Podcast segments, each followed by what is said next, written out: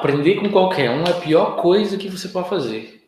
Você provavelmente, se você aprender com alguém errado, você está aprendendo com alguém que sabe alguma coisa sobre aquele assunto e talvez não aplicou. Se ele não teve resultado, talvez não aplicou, né? E é mesma, vai ser a mesma coisa para você. O cara que não aplica, ele não sabe como incentivar você a aplicar mais daquilo que funciona. O Eudes fala que o simples funciona, ou qualquer coisa do tipo. É porque eu aplico o simples, eu faço o simples.